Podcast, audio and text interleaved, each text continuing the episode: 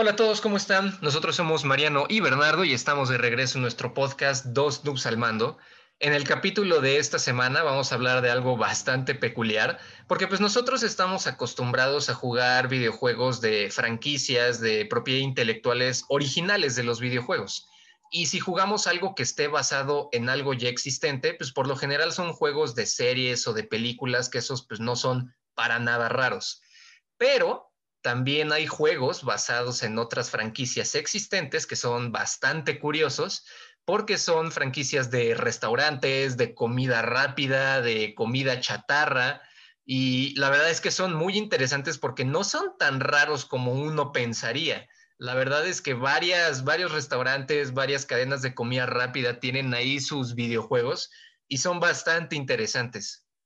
Los primeros videojuegos, de hecho, de este estilo que nosotros pudimos eh, ubicar fueron dos que salieron incluso en el mismo año, en 1983, y los dos fueron además juegos para el Atari 2600. El primer juego fue Kool-Aid Man, que es pues justamente este juego de Kool-Aid, y el segundo juego es uno que se llama Pepsi Invaders, que de hecho fue desarrollado por Coca-Cola y justamente la idea es como que fuera un Space Invaders en donde los enemigos eran Pepsis.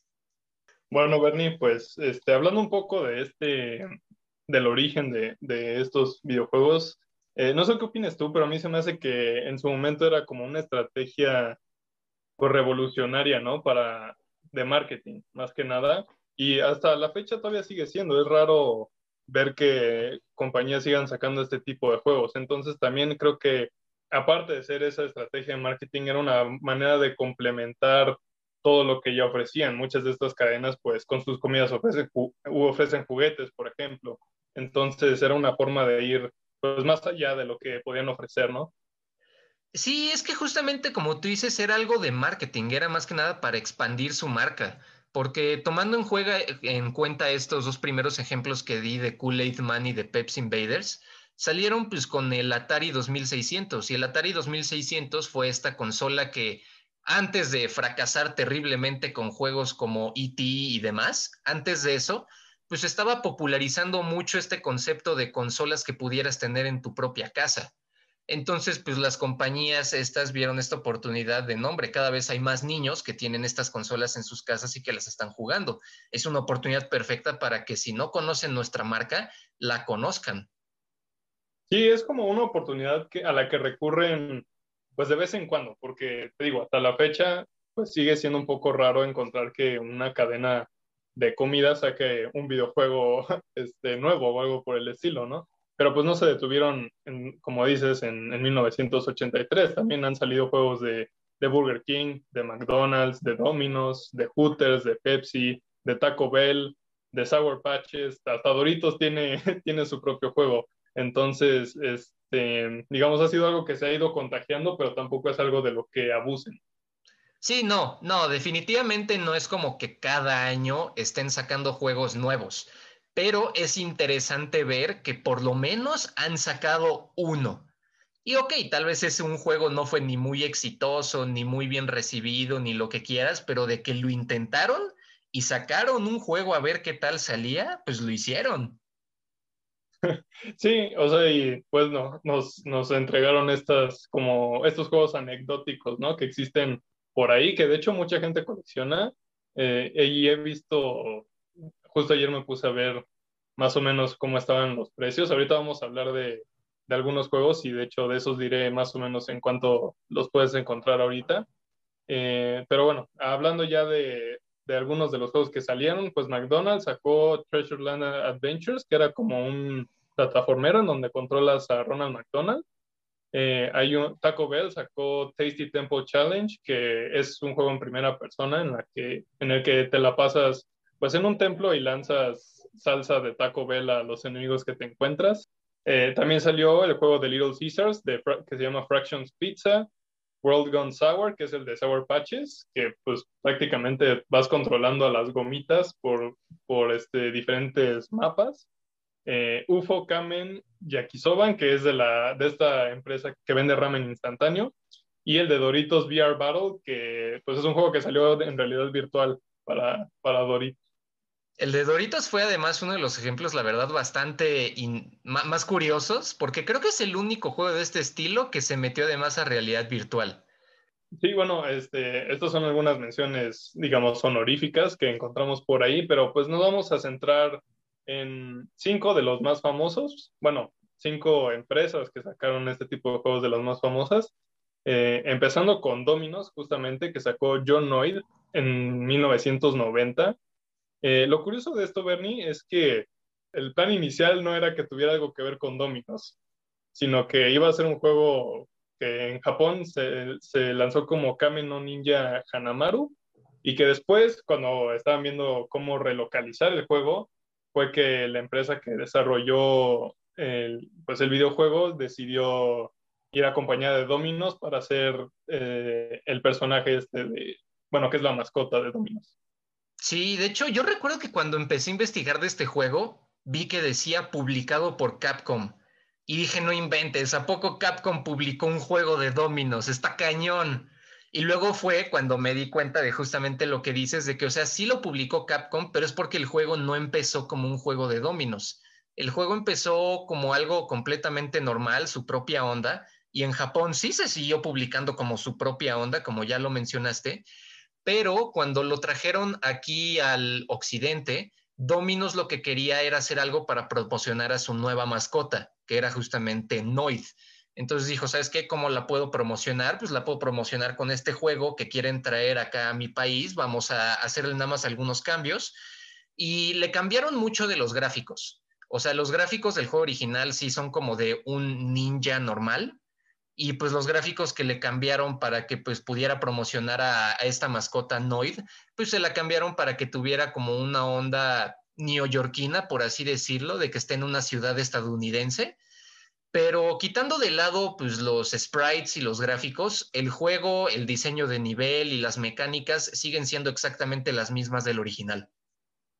Sí, es un juego de plataforma. De hecho, si ves un poco el diseño, pues sí te, remonta a juegos de, de, esa época que se han visto antes. Se parece un poco en el, o sea, un poco, entre comillas, en el estilo de los juegos de Mario de ese entonces. Eh, sobre todo porque es plataformero, obviamente, y está en segunda dimensión. Eh, y como dices, o sea, en realidad lo único que mantuvieron es el gameplay y todo lo demás fue cambiado justo para que estuviera adaptado a, a hacerle marketing a Dominos. Y incluso en la misma historia, ¿no? La historia habla de, de que hay unas criaturas que están lideradas por tu enemigo, que es Mr. Green, y que van a Nueva York y empiezan a hacer, a causar destrozos. Entonces el alcalde de la ciudad le habla a Noid, que es, como ya dijiste, la mascota de Dominos, para derrotar a, a este enemigo y al final le dan una pizza de Dominos gigante. Entonces, eh, digamos, ahora sí que completo marketing a Dominos a lo largo de todo el juego y en todo sentido. Eh, y eso es parte de la adaptación que se hizo justo para venderlo de este lado del mundo. Pero con todo y todo, la verdad es que creo que este juego es de los ejemplos más decentes que existen, porque podrá no gustarte como la, eh, la pintura que le dieron para que se viera como de dominos, pero incluso si no te gusta esa estética que le dieron, pues el gameplay honestamente sigue siendo algo bastante disfrutable. Digo, no lo he jugado yo, pero lo vi y digo, se ve como un plataformero normal del, del NES. Tal vez nada destacable, pero tampoco nada feo ni nada. Sí, mantiene este estilo clásico, ¿no? De plataformeros, e incluso hablando de, de lo que inspiró el juego, pues en 2017 se sacó un fanmade de John Wick 2, que ya era en 3D, y que, bueno, o sea, esto ya no, no tenía nada que ver formalmente con, con Dominos ni nada por el estilo, pero o sea, sí se llegó a crear una, segunda parte del juego ya un poco más, digamos, avanzada. bastante divertido. Digo, ya nada más para terminar con el ejemplo de Dominos, lo único que sí tengo que comentar es que, híjole, no sé tú qué piensas, pero la mascota de Noid está horrible. O sea, de verdad está horrible. No sé por qué querían promocionar esa mascota. Sí, eh, para los que no lo han visto, es como un conejo humanoide, podría decirse así. Este, al menos así parece en la portada, obvio, el diseño de la portada es distinto al que sale en el juego, ya por cuestiones de calidad, pero eh, sí, no es una mascota agradable a la vista, digamos. Para nada. Pero bueno, ya pasando a otra franquicia, el siguiente juego del que vamos a hablar es uno que hizo Hooters, que se llama el juego Hooters Road Trip. Y aquí la verdad, si mencionamos que el de Dominos era decente, aquí ya empezamos con los juegos que son verdaderamente una, una babosada y que de verdad dan risa. Dan risa, porque bueno, este juego de Hooters salió en el 2002 para el PlayStation y para la computadora. Y es de hecho un juego de carreras y según esto, como la trama, entre comillas, es que vas de local en local de Hooters a lo largo de los diferentes estados de los Estados Unidos. Y lo que, lo que era como el punto fuerte de venta de este juego era que tenían videos grabados de las meseras de Hooters. Sí, exacto. De hecho, fue considerado, creo que por Metacritic, como uno de los peores juegos de la historia. Este, digamos que ahora sí que el, premio o lo atractivo del juego era que, o sea, bueno, vas haciendo carreras, ¿no? A lo largo de Estados Unidos, visitando estos restaurantes de Hooters y pues cada vez que llegas a un restaurante pasan un video de una de las meseras, eh, pues saludándote y dándote la bienvenida al estado al que llegaste. Eh, si ves un poco del gameplay, digo, pues es como un juego de carreras normal, como los que hemos visto siempre, pero pues tiene la peculiaridad de que el chiste es que vayas visitando todos los hooters y veas a, pues, a las meseras en, en cada restaurante saludando. Pero está tontísimo, porque además justamente me puse a ver eh, el gameplay completo del juego, que ni siquiera dura mucho, dura como 40 minutos nada más en acabar. Y literalmente los videos que hay de las meseras no duran ni tres segundos. Literalmente es la lecera nada más diciéndote, hola, llegaste a tal estado y pum, se acabó, eso es todo. Sí, no ha sido, bueno, no ha sido una de las mejores eh, estrategias que he visto de, de, marketing. Lo curioso de esto también, Bernie, es que fue publicado por Ubisoft, sí. el juego. que digo, en ese entonces supongo que por alguna razón parecía algo atractivo y también considerando que fue uno de los últimos juegos que salieron para el PlayStation, podría ser que pegara un poco, que tuviera algo de, de fama, pero bueno, o sea, la fama le llegó por, por ser malo, al final de cuentas, creo yo. Es que literalmente lo único atractivo, entre comillas, que tenía era ver los videos de las meseras, pero si los videos de las meseras no duraban ni tres segundos y el gameplay de carreras, pues honestamente era eh, súper promedio o incluso maleta, pues ¿para qué lo jugabas? Sí, la verdad era un juego pues prácticamente sin chiste, era simplemente, no, no era ni, no sé si siquiera podía decirse que estaba enfocado en entretener, era más que nada presumir hooters y digo, en ese entonces era algo un poco más normal que ahora, pero pues presumir también a las meseras. Sí, pero no, ahorita lo ves y de verdad es un completo chiste, o sea, está, está buenísimo para darte una buena risa. Sí, seguramente sí. Este, ahora ya pasando, digamos, dando un salto un poco más de calidad, entre comillas, este, podríamos pasar a los juegos de, justo de Burger King. Burger King sacó tres videojuegos para el Xbox 360 en 2006 que era Big Pumping, que era, es un juego como de carritos chocones, en donde pues usas a los personajes de, de Burger King. Sneak King, que es un juego de, pues de sigilo, se puede llamar, en el que sin que la gente se dé cuenta, el rey de Burger King va y les entrega una hamburguesa porque están hambrientos, pero si te ven mientras vas a darles la hamburguesa, se les quita el apetito y pierdes. Y también está Pocket Bike Racer, que pues es uno de los más, de los tres creo que es de los, el más decente, que es de carreras, pero con carros eh, pequeños, ¿no? Son, son los personajes, digamos, tamaño humano, haciendo carreras en, en vehículos chiquitos. Lo curioso de estos tres juegos es que salieron al mismo tiempo y los juegos los podías comprar en físico, con paquete y disco y todo, lo que es un juego en físico en Burger King, por cuatro dólares cada uno. O sea, literalmente ellos sabían que sus juegos, incluso Mariano, tú dijiste que el Pocket Bike Racer es el más decente, pero digo, decente comparándolo con los otros dos juegos, pues no, la vara no estaba muy alta. Entonces, Burger King sabía que esos juegos no tenían para ofrecer absolutamente nada que valiera más de 5 dólares y por eso estaban básicamente regalados los juegos. Sí, de hecho, leí por ahí, no sé si sea cierto o no, pero que el desarrollo de cada juego le costó Burger King 99 centavos. Entonces, o sea, si llega alguien a comprarlo, que este es uno de los que vi justo más o menos cuánto valían, puedes comprarte la trilogía por ahí de, creo que eran entre 1200 y 1500 pesos mexicanos, no es gran cosa, al menos no para, para comprarte tres juegos. Entonces, pues sí, o sea, no, no era algo de gran, gran calidad, era más que nada dar algo diferente a un juguete, creo yo. Y a pesar de eso, llegaron a vender 2.7 millones de copias. Es que por lo mismo de que el precio estaba tan barato y lo podías comprar en los propios Burger King, deja tú un GameStop o alguna tienda dedicada a videojuegos, que los puedes comprar directamente en Burger King, pues como, ¿por qué no? ¿Sabes? O sea, vas un día, te compras una hamburguesa y en lugar de comprar el juguete dices, ¿sabes qué? Pues me voy a llevar este juego cuatro dólares, a ver qué tal.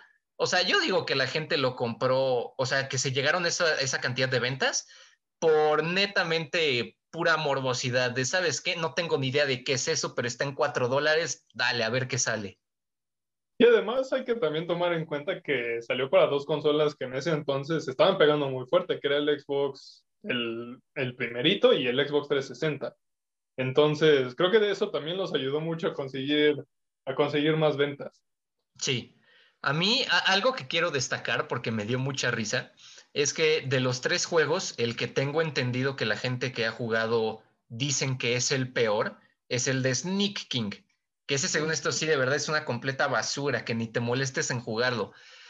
Pero lo chistoso es cómo empieza el juego, porque el juego empieza con una cinemática, literalmente cinemática, o sea, ni siquiera de gráficos, sino simplemente un video que tomaron de como un callejón oscuro en el que poco a poco se va acercando una persona disfrazada del rey de Burger King con una máscara de plástico.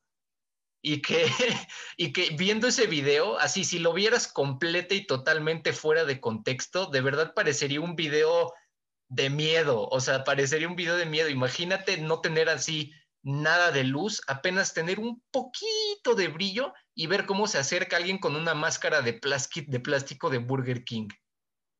Bueno, pero Bernie, ¿qué, ¿qué, esperas? Si les costó desarrollarlo 99 centavos, no puedes tampoco pedirles gran cosa. no, ya sé, no les voy a pedir gran cosa, pero me da curiosidad que lo que más llame de la atención del juego es cómo inicia con un video de 10 segundos más que el resto del juego. Sí. No sé cuál era el punto de, del intro. No, yo no sabía que ese intro existía, de hecho. Pero bueno, la calidad del intro al final de cuentas concuerda con la calidad del juego. Si has visto gameplays, tampoco es un juego que sea gran cosa. Eh, creo yo que de gameplay, igual el más decente es el de carreras.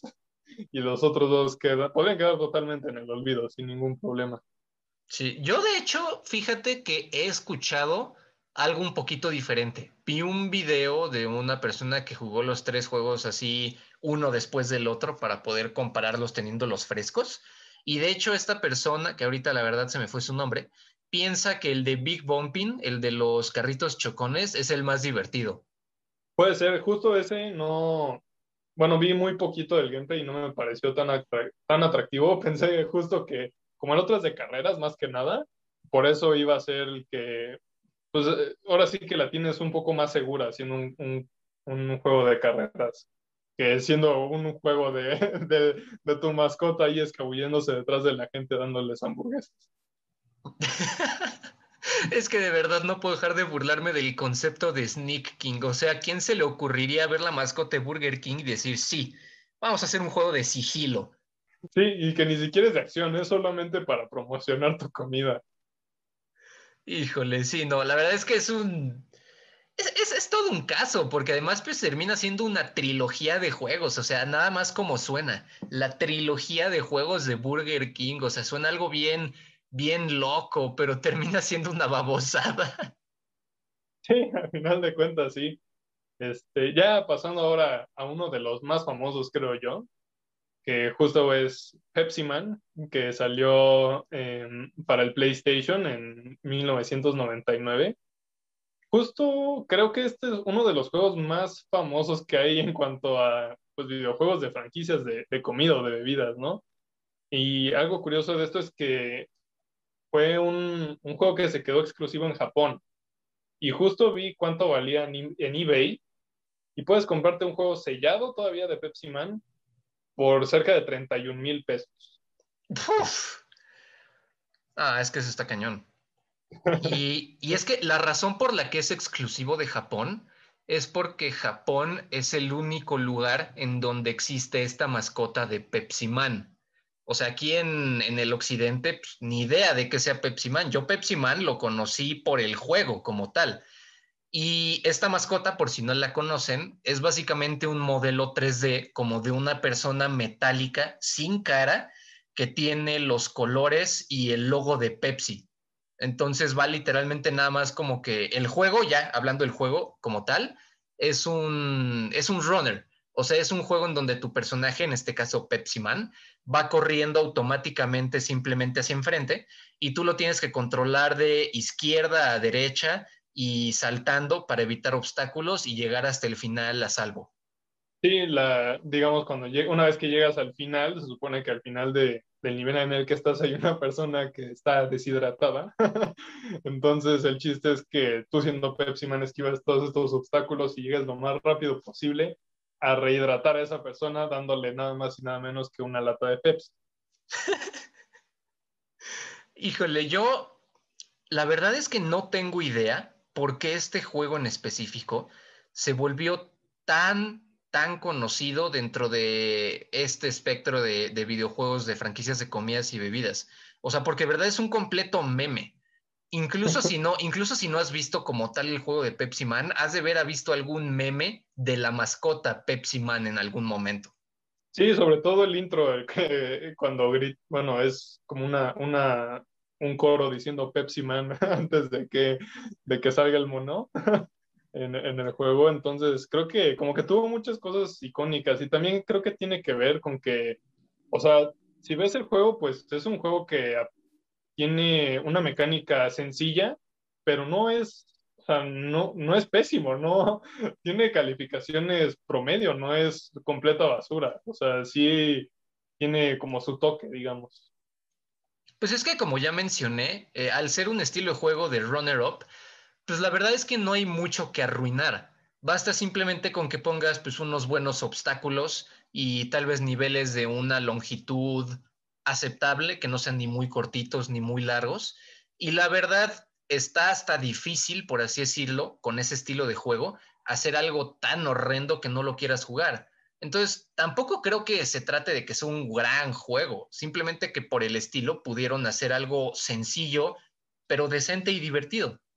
Sí, definitivamente no es, o sea, no es un gran juego, es algo más que, digamos, ahorita sería mucho más normal jugarlo en tu celular, por ejemplo, como es con Subway Surfers o con Temple Run, por ejemplo.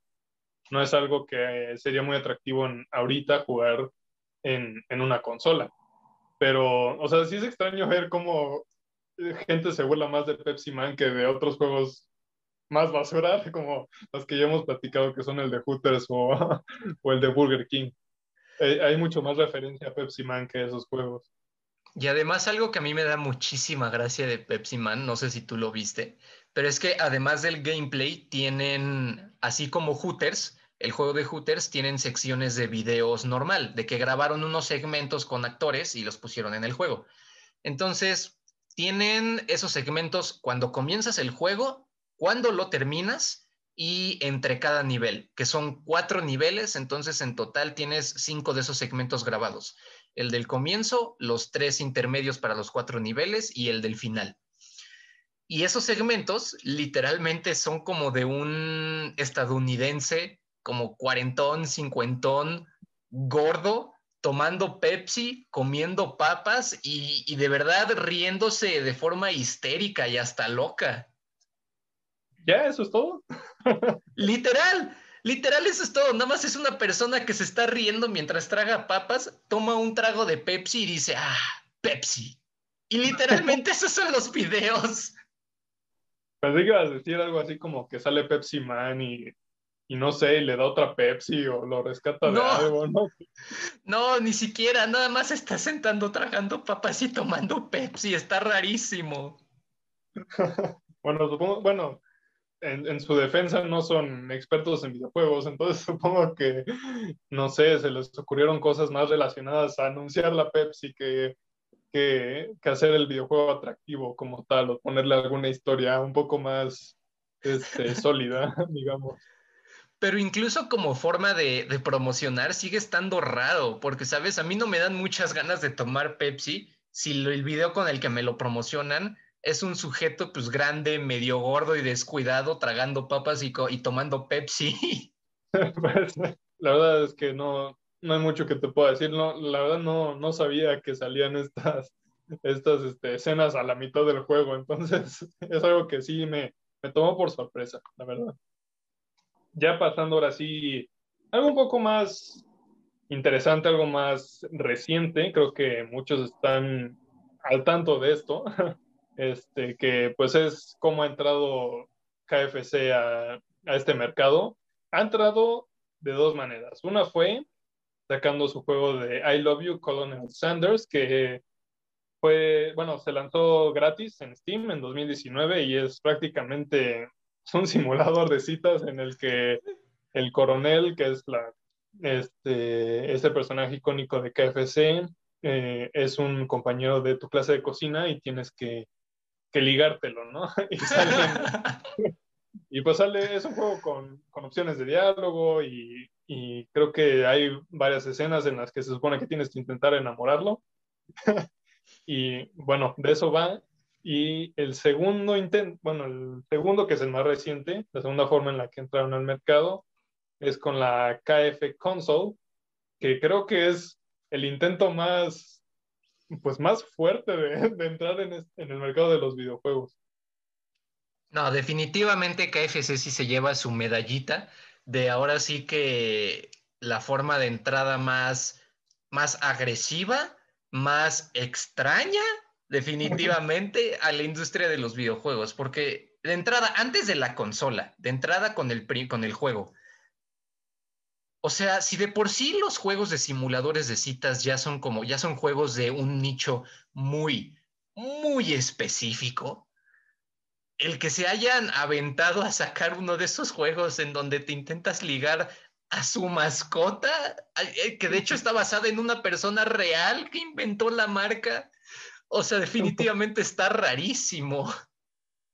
Sí, además, digo, quitando lo raro, creo que hasta eso, o sea, vi los gameplays y, está bien hecho, o sea, el diseño del, del, personaje y todo tiene como este típico diseño de, de un juego de citas, un poco, eh, digamos, como tipo anime, pero no, o sea, no tan exagerado, no como lo vemos en las series animadas eh, de anime actualmente.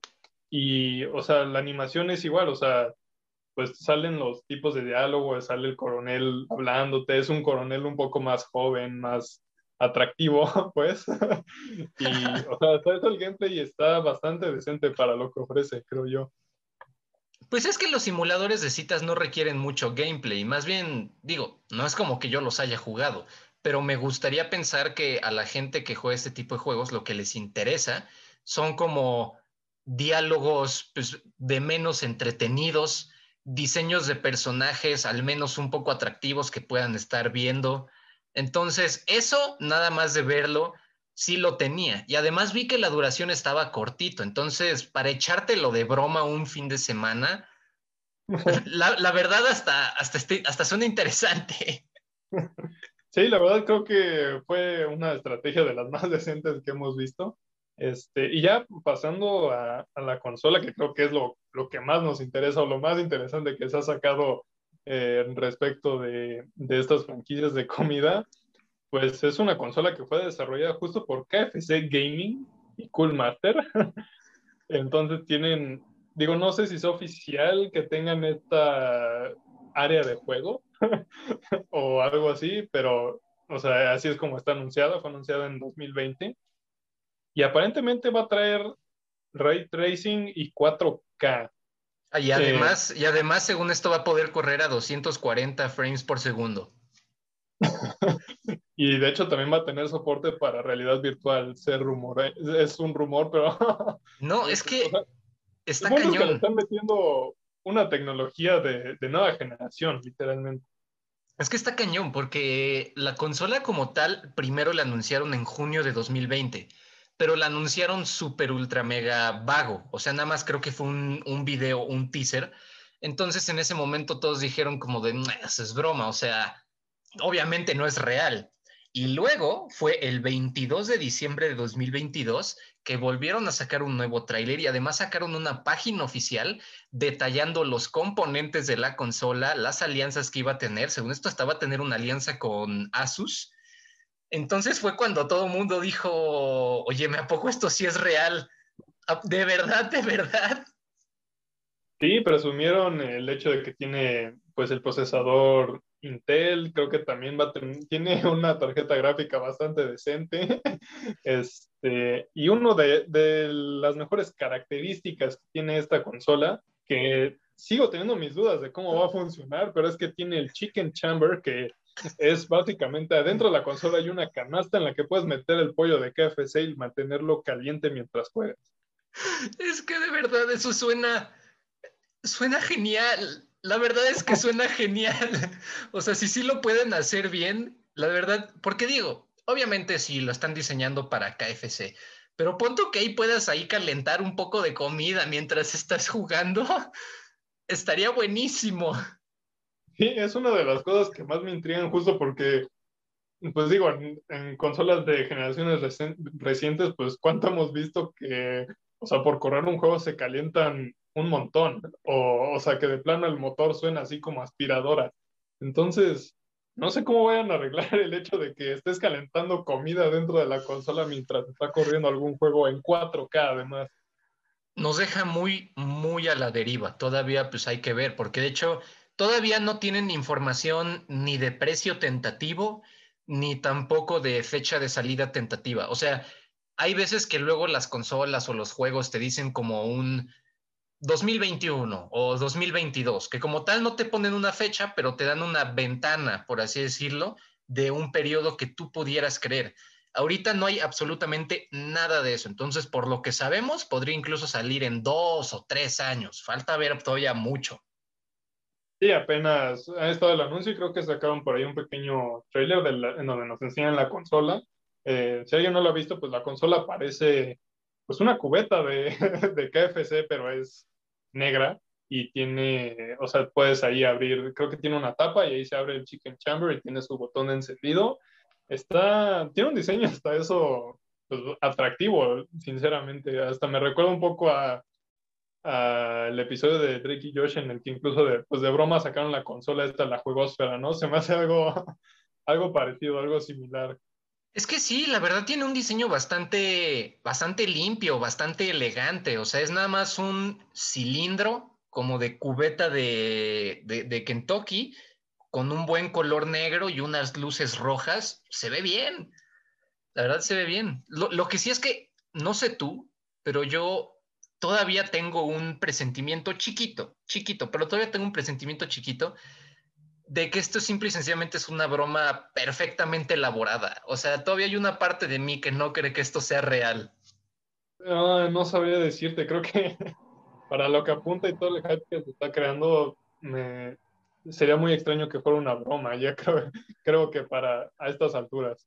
O sea, igual y como dices, o sea, no es una consola que va a salir este año, o quizás ni siquiera el que sigue ni el que sigue pero creo que sí puede ser un plan que vaya en serio. Y si, o sea, si va en serio, definitivamente es una de las mejores y más extrañas estrategias que he visto de marketing en cuanto a comida. O sea, si de por sí, como mencionaste en la introducción, ver estos juegos es extraño, ahora imagínate una consola, ¿no? ¿Y qué va a pasar después si es que sí sale una consola de este tipo?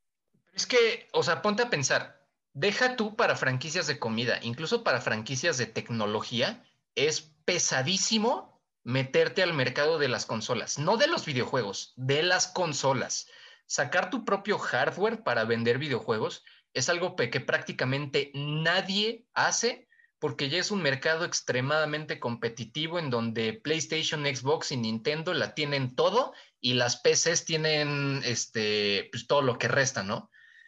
Entonces, honestamente está rarísimo que esta propuesta tan, tan interesante y atrevida venga no de una empresa de tecnología, sino de Kentucky.